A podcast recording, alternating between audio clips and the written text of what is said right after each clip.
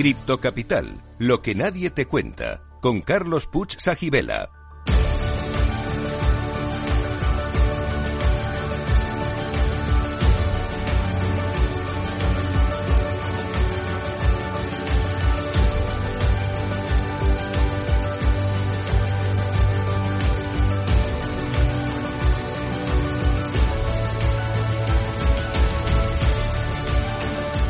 Saludos a toda la audiencia en esta nueva etapa del programa Cripto Capital, que empezamos hoy, justo tres días después de que los Reyes Magos hayan hecho su trabajo. Espero que a vosotros también os hayan traído muchas cosas buenas.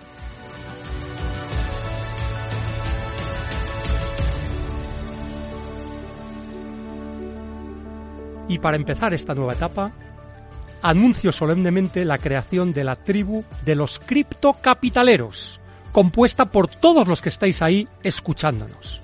Criptocapital se emite todos los lunes de 15 a 16 horas para informar, formar y entretener, y si es posible, hacer todo esto a la vez. Y en este primer programa tenemos tres invitados súper interesantes. Por un lado, Enrique Danz, profesor, escritor, pensador y autor de uno de los blogs sobre tecnología más influyentes y reconocidos, que se llama enriquedance.com. No sé si lo tenemos ahí. Enrique, ¿cómo estás? Bueno, luego podremos conectar con él. En segundo lugar, tenemos aquí presente en el estudio a Iñaki Román, cofundador y CTO de Bancor y anteriormente manager de innovación y blockchain de Mafre. ¿Cómo estás? Hola Carlos, ¿qué tal? Muchas gracias por eh, permitirme estar aquí con vosotros en esta nueva etapa. Perfecto.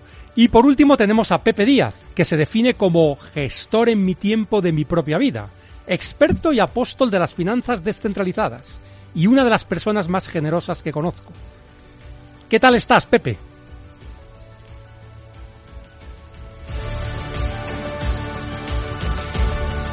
Perfecto, luego conectaremos con ellos. También tendremos nuestras secciones habituales de Criptoenigma, la Criptopedia y el Criptoconsejo.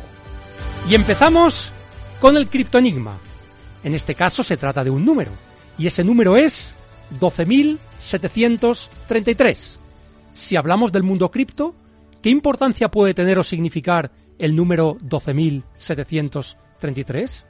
¿Alguna idea, Iñaki? Uf, así de primera me pillas un poco frío, ¿eh? Tendría que darle una vuelta. ¿A por, una e- pista? por eso es un criptoenigma, porque Sí, sí, realmente no es sencillo el averiguarlo. Eh, resolveremos el criptoenigma al final de este programa, pero solo si sois buenos y seguís ahí.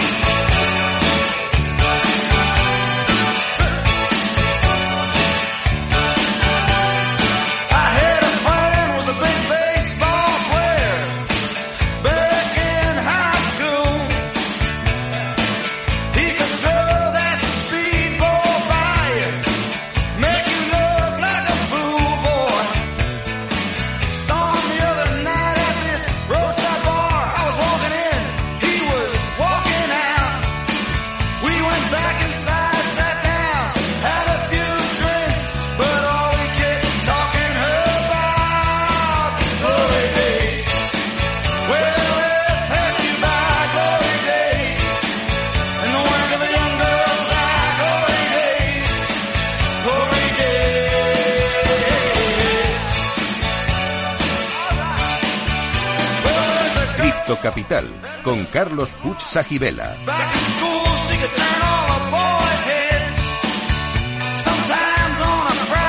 Es un privilegio tener con nosotros a Enrique Danz. Y lo primero que me ha sorprendido de él es su accesi- accesibilidad. Muchas gracias, Enrique, por estar con nosotros. ¿Qué tal estás? Ya, muy bien. ¿Qué tal, Carlos? ¿Cómo andas? Muy bien, Enrique. Pues mira, hace poco has escrito un artículo titulado Las criptomonedas sí son el dinero del futuro. Y eso no hay posibilidad de cambiarlo ni de evitarlo. ¿Podrías explicarnos por qué lo crees así? Hombre, porque lo que hemos encontrado es una forma de, de, gestionar el concepto de dinero que eh, excede eh, muchas de las limitaciones, o que supera muchas de las limitaciones que tiene, que tiene el dinero, que son bien sabidas por todos. Fundamentalmente el hecho de que quien lo emite, pues no siempre es de fiar. Es decir, los, gobiernos han demostrado a lo largo de la historia no ser especialmente fiar a la hora de gestionar el dinero, básicamente porque lo emiten cuando a ellos les viene bien y, la, las cantidades que ellos estiman oportunos.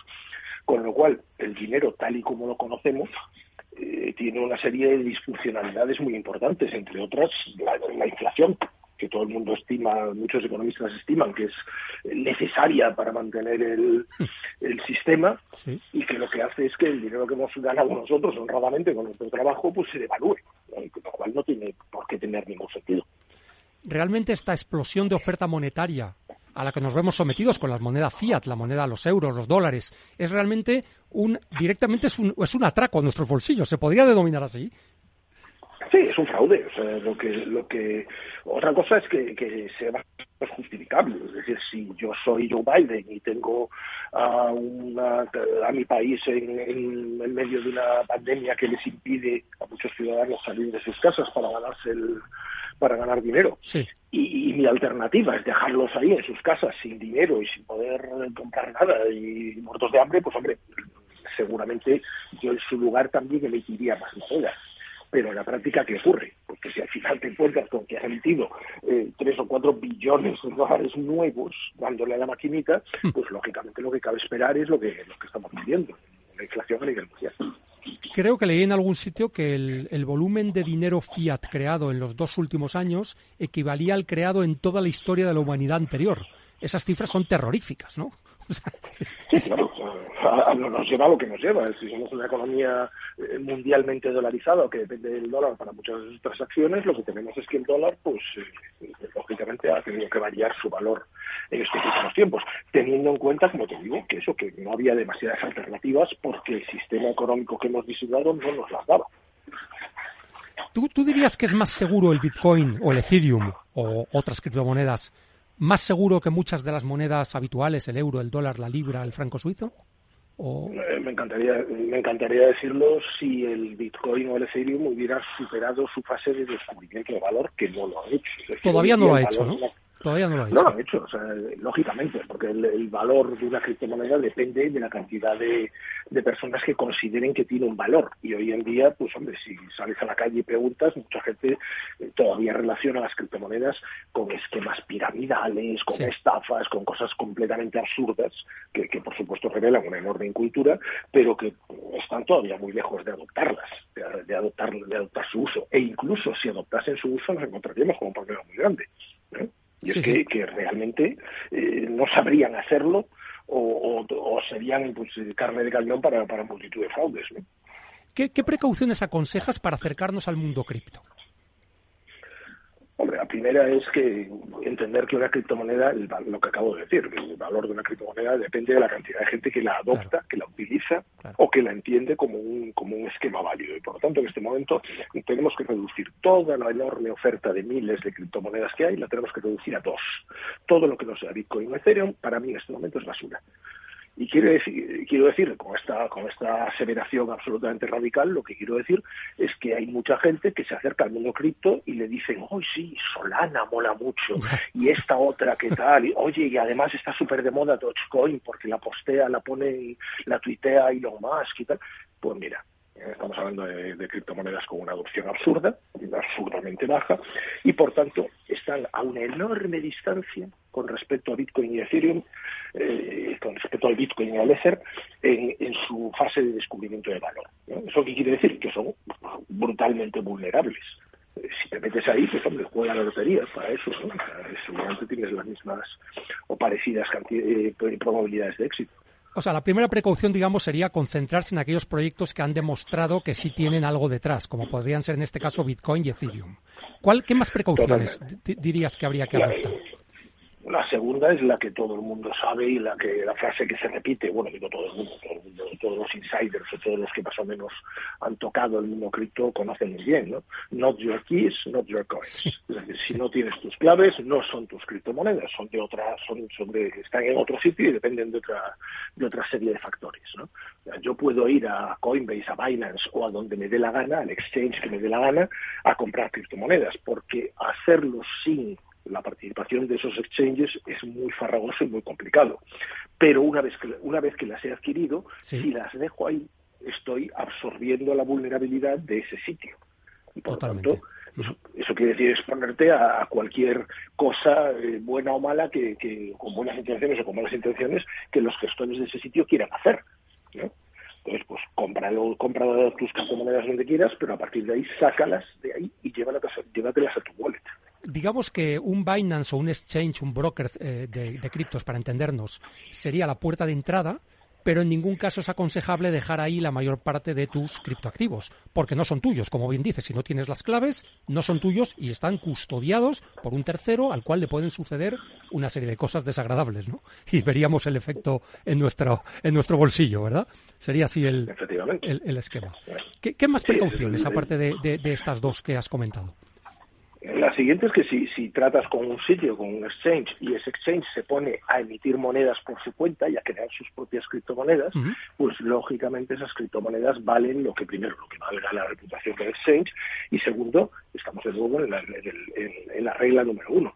Esas nuevas monedas creadas para financiar su deuda o para hacer lo que quieran en, en el mercado, porque, porque lo que estamos viendo es una gran eh, tendencia a inventar nuevos productos, a apalancar, etcétera, etcétera, pues eh, está muy lejos de su, de, de- su fase de descubrimiento del valor y por lo tanto son muy vulnerables. No, y también hay proyectos que realmente utilizan esto casi como un casino, ¿no? Emiten monedas, la solidez del proyecto está por demostrar y realmente ocurre que se, estás poniendo en riesgo tus ahorros y tu inversión si confías a lo loco, ¿no? En ese tipo de proyectos. O sea, la mayor parte de los especialistas dicen en este momento que lo lógico es tener en torno al 5% de tu patrimonio en cripto Sí, y eso es un consejo bastante matizable porque no es lo mismo el 5% de, del patrimonio de unas personas que de las de otras. Es decir, hay personas que con un golpe al 5% de, tu- de su patrimonio les cuesta recuperarse. sí, lo pasan mal. O sea, un- y lo pasan mal y tiene un verdadero problema, mientras que, hombre, una persona con unas finanzas un poco más desarrolladas o, o con un poco más de entidad, eh, un 5% lo puede asumir perfectamente. ¿no? Entonces, pues ese, ese consejo del 5% hay que contextualizarlo en función de, del riesgo que suponga la hipotética pérdida del 5%. Eh, ¿Hay algún otro, otro consejo que quieras decir a nuestra audiencia sobre los que se quieren acercar a este mundo y no lo tienen muy claro porque han oído todas estas eh, mitos que hay acerca del mundo de la blockchain, el mundo cripto, ¿no? De que está aquello lleno de estafas, de que realmente es poco seguro, de que realmente está lleno de delincuentes. Eh, ¿qué, les dirías a estas personas que se acercan a este mundo? Que delincuentes hay en todas partes. O sea, todos los esquemas, todos los esquemas nuevos, todos los esquemas eh, que, que reinventan algo, etcétera, atraen en primer lugar, pues eso, como ocurre en Internet. Los primeros en llegar a cualquier oferta nueva de Internet son los que son los que se dedican al porno.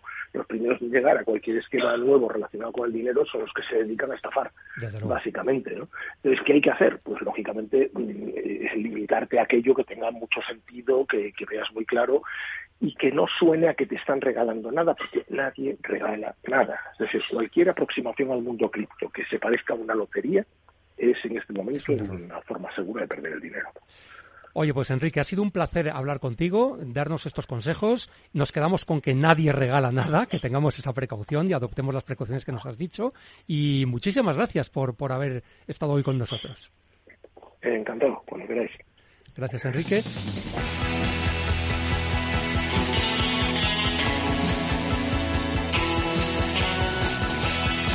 Cripto Capital con Carlos Puch Sajibela.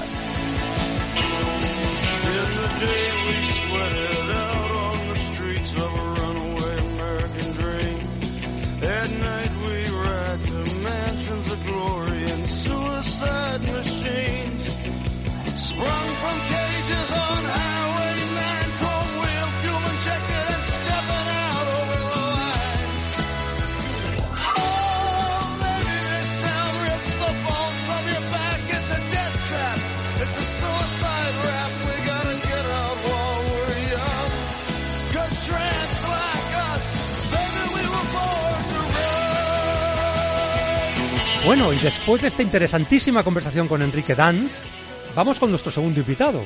Iñaki Román es cofundador y CTO de Bancor y anteriormente fue manager de innovación y blockchain de Mafre, nada menos. ¿Qué tal estás, Iñaki? Hola Carlos, muy bien. Muchas gracias por permitirme estar aquí con vosotros hoy. Pues es un placer tenerte aquí porque yo creo que eres una persona que conoces muy bien lo que están haciendo las grandes empresas en el mundo de la blockchain en España, que tampoco hay tantas que estén haciendo proyectos, y además tú mismo has fundado un proyecto innovador del que ahora hablaremos. Pero la primera pregunta que te quería hacer es, ¿es frecuente ver managers de blockchain en las empresas españolas? Bueno, pues afortunadamente yo diría que cada vez más y, creo que es algo muy necesario. Eh, es verdad que cuando nosotros empezamos en Mafre empezamos de forma muy incipiente, éramos un equipo muy pequeño, explorando un poco la tecnología de primera mano, eh, luego viendo qué posibilidades se pueden aplicar a modelos de negocio que realmente aporten valor, porque siempre hemos sido fieles defensores de que blockchain o la tecnología blockchain tiene que aportar valor, no implementarla por implementarla. Pero es verdad que últimamente yo veo cada vez más empresas, empresas grandes, bancos, aseguradoras, tecnológicas, que apuestan mucho más por blockchain con equipos dedicados de cientos de personas incluso. Es impresionante, ¿eh? Pero ¿cuánto hay de moda y cuánto hay de realidad en lo que se está haciendo ahora mismo? Eh, con la blockchain. Venimos de una época de mucho humo, de mucha moda, de se tenía que meter blockchain por meter, iba a ser la cuarta revolución industrial y eh, creo que hay una parte que es verdad, creo que hay una parte revolucionaria, pero también hay una parte en la que tenemos que aterrizar los proyectos y ver dónde aportan realmente valor. No todo vale cuando se habla de blockchain, no todo tiene sentido en todos los modelos de negocio y ese era nuestro trabajo y creo que es el trabajo de las principales empresas, evaluar qué aporta blockchain a tu empresa y cuál es la mejor manera de implementarlo. ¿Tú crees que blockchain aporta a empresas, eh, digamos, de todos los tamaños, de todos los sectores, realmente enfocado de esta forma que estás diciendo, puede aportar y puede introducir cambios interesantes en la gestión, en la rentabilidad, en la eficiencia, en el servicio al cliente? ¿O, o, o hay alguno, algún campo que se quede fuera, digamos, de, de, su ámbito de influencia? Yo creo que hoy en día la mayoría de las empresas que tienen componentes eh, digitales y tecnológicos necesitan explorar eh, blockchain por un tema de automatización, por un tema de descentralización, por un tema incluso de eliminar intermediarios. Hay muchas veces que blockchain lo que te aporta es optimizar procesos que ya existen en tu empresa. Es decir, no tienes que uh -huh. tampoco inventar nuevos modelos de negocio. Quizás la primera aproximación pueda ser optimizar aquellos procesos que ya existen actualmente en tu empresa, mejorando eficiencia, ahorro de costes, etcétera. Luego, evidentemente, hay nuevos modelos de negocio que surgen y que nacen gracias a blockchain, pero eso yo diría que es una segunda fase. Oye, hay una cosa que me encanta y es que has fundado un nuevo proyecto, Bancor.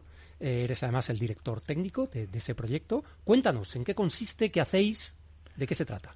Pues mira, hace unos meses, eh, junto con Roy y con Noemí, mis otros cofundadores, que les mando un saludo desde aquí, eh, vimos una oportunidad y además me voy a permitir el lujo aquí con, con, tu audiencia, que seguro que van a entender exactamente lo que hacemos, que es, eh, somos una plataforma tecnológica que ofrece CDS en DeFi. CDS, eh, si alguien no lo conoce, es Credit Default Swap, que simplemente es asegurar el impago de un préstamo. Esto es un producto financiero que lleva funcionando en los últimos años en el mercado tradicional. Todo el mundo conoce eh, Lehman Brothers, lo que, lo que pasó.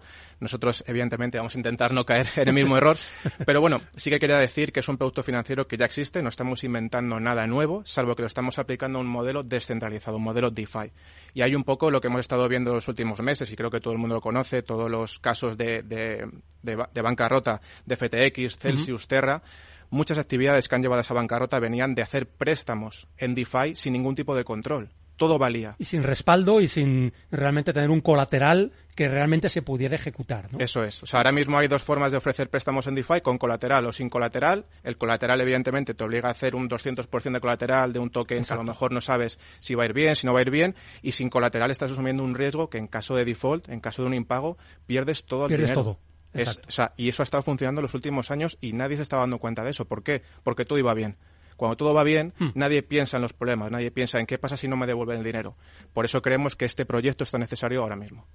Oye, me parece una iniciativa estupenda y además me imagino que estáis aplicando tanto tú como tus socios todo lo aprendido en vuestra etapa anterior y en las actividades que habéis realizado, por ejemplo, como en tu caso en, empresas como Mafre. Entiendo que ese es el caso, ¿no? Eso es. Aportamos también la parte financiera de nuestro CEO, que es experto, es un CFA. También tenemos un grupo de, de asesores que se han unido al proyecto, que están encantados, que son expertos precisamente en este producto, en CDS. Y son expertos en el mercado tradicional y me acuerdo perfectamente de cuando les propusimos la idea y les comentamos lo que queríamos hacer, nos dijeron, eh, claro que sí, evidentemente, hace falta un producto que permita desbloquear el, el, el, verdadero potencial de DeFi. Ahora mismo estamos un poco jugando con unas reglas que no están claras, sin protección, sin ningún tipo de seguridad y pasan las cosas que están pasando. Nosotros creemos que vamos a dar esa tranquilidad al sector y que vamos a dar herramientas para que todo el mundo pueda realmente utilizar y ex explotar como tiene que ser eh, toda la parte DeFi. Y digamos en Bancor, ¿quiénes serían vuestros clientes? Nuestros clientes inicialmente van a ser las plataformas de lending. Ahora mismo tenemos, por ejemplo, Trufai, tenemos Aave, tenemos un montón de actores, sobre todo en Estados Unidos. Aquí en, en España, por ejemplo, tenemos Bit2Me, tenemos Cryptan también, que hemos estado hablando con ellos. Eh, pero no nos queremos quedar con eso. Nosotros, nuestro objetivo es cuando llegue la regulación, cuando llegue MICA, cuando llegue MICA 2 incluso, cuando los bancos tradicionales puedan empezar a ofrecer productos de, de criptomonedas, ser, eh, ser, digamos, el referente que ofrece esa seguridad a los bancos. Es decir, lo mismo que están haciendo ahora mismo en el mercado tradicional, llegar nosotros ya preparados, llegar con suficiente track record, llegar con clientes potentes que nos permita llegar a esos bancos que son los que van a desbloquear realmente todo el potencial de DeFi tiene una pinta estupenda. De todas maneras, has mencionado auténticos gigantes. AAVE, para los que no lo conozcan, es la plataforma que mayor número de préstamos en el mundo DeFi, de finanzas descentralizadas, ahora mismo está, está gestionando. Y por lo tanto, estamos hablando de, de un proyecto serio, importante, con futuro, con perspectiva y que realmente si queréis luego evolucionar para ofrecer a los bancos ese tipo de servicios, yo creo que tenéis eh, un gran campo por delante. ¿eh? Sí, para nosotros ¿eh? era fundamental no centrarnos solamente en un tipo de cliente, sino tener Claro. diferentes posibilidades, porque todo el mundo sabe que DeFi es un poco volátil ahora mismo, que hay mucha incertidumbre, entonces no queríamos cerrarnos la puerta solamente a un tipo de cliente, sino estar preparados para cualquier tipo de cliente, ya sea en DeFi o ya sea en un cliente tradicional. Y si tuvieras que destacar algo de la revolución que implica la blockchain, ¿con qué te quedarías? Pues yo diría que más allá de Bitcoin, más allá de, de Ethereum, que es un poco lo que todo el mundo conoce, yo me quedaría con la parte sobre todo de lo que se puede llegar a hacer el día de mañana con la descentralización de las identidades digitales. Eh, para mí es un tema muy poco explotado. Creo que va a ser realmente el verdadero cambio de paradigma de blockchain. Creo que cuando llegue, porque hay una normativa europea que nos va a permitir utilizar identidad digital soberana eh, en los próximos años, la gente va a entender por qué la revolución y por qué tanto hype con la parte de blockchain. Esto para mí es un cambio de paradigma. Eh, invito a todo el mundo a que eh, investigue un poco más lo que es la identidad digital soberana, lo que puede suponer, y para mí eso realmente es una de las mayores revoluciones que va a suponer blockchain. Esto, digamos, para aterrizarlo, para que la audiencia nos entienda, es que tú puedes controlar la información que sobre ti tienen las empresas o la que tú cedes o la que, te, la que tú empleas cada vez que utilizas cualquier tipo de aplicación o cualquier tipo de, de plataforma. ¿Es así? Eso es. O sea, yo creo que ahora si, si hiciera la pregunta de cuánta gente sabe cuántas empresas tienen sus datos personales, nadie podría contestar con un número seguro. Esto lo que viene a dotar a la gente es la posibilidad de gestionar su propia información para cederla a quien ellos quieran, para el propósito que ellos quieran y durante el tiempo que ellos quieran. Es decir, el usuario toma el control de su información y con ella puede habilitar nuevos modelos de negocio que hasta ahora no existían, como por ejemplo monetizar tu información. No solamente cederla gratuitamente como hacemos ahora, a cambio de poder usar una plataforma, de poder usar WhatsApp, Instagram, etcétera. Realmente ahora, como bien se dice, si algo es gratis es que el producto eres tú. Es decir, si tú utilizas Gmail de Google gratis o Facebook o Instagram gratis, es porque las empresas que están detrás se están aprovechando de tus datos y de tu información.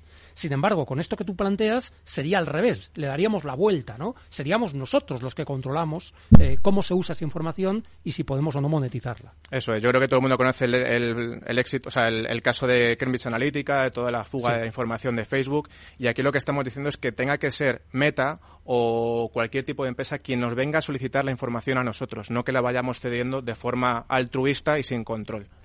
Perfecto, Iñaki, pues nos quedamos con eso. Muchas gracias. Y ahora hacemos una pausa para la apertura del mercado de Estados Unidos, para la publicidad y volvemos en pocos minutos. Quedaos, criptocapitaleros, porque no os arrepentiréis.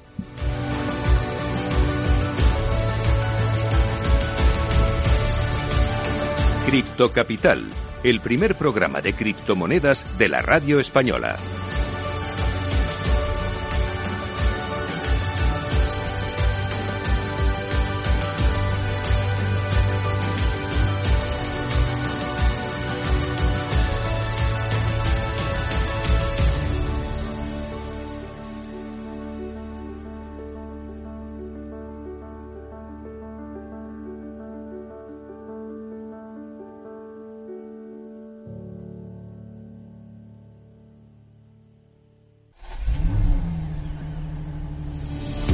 ¿Sabías que uno de cada tres coches lleva una batería Barta?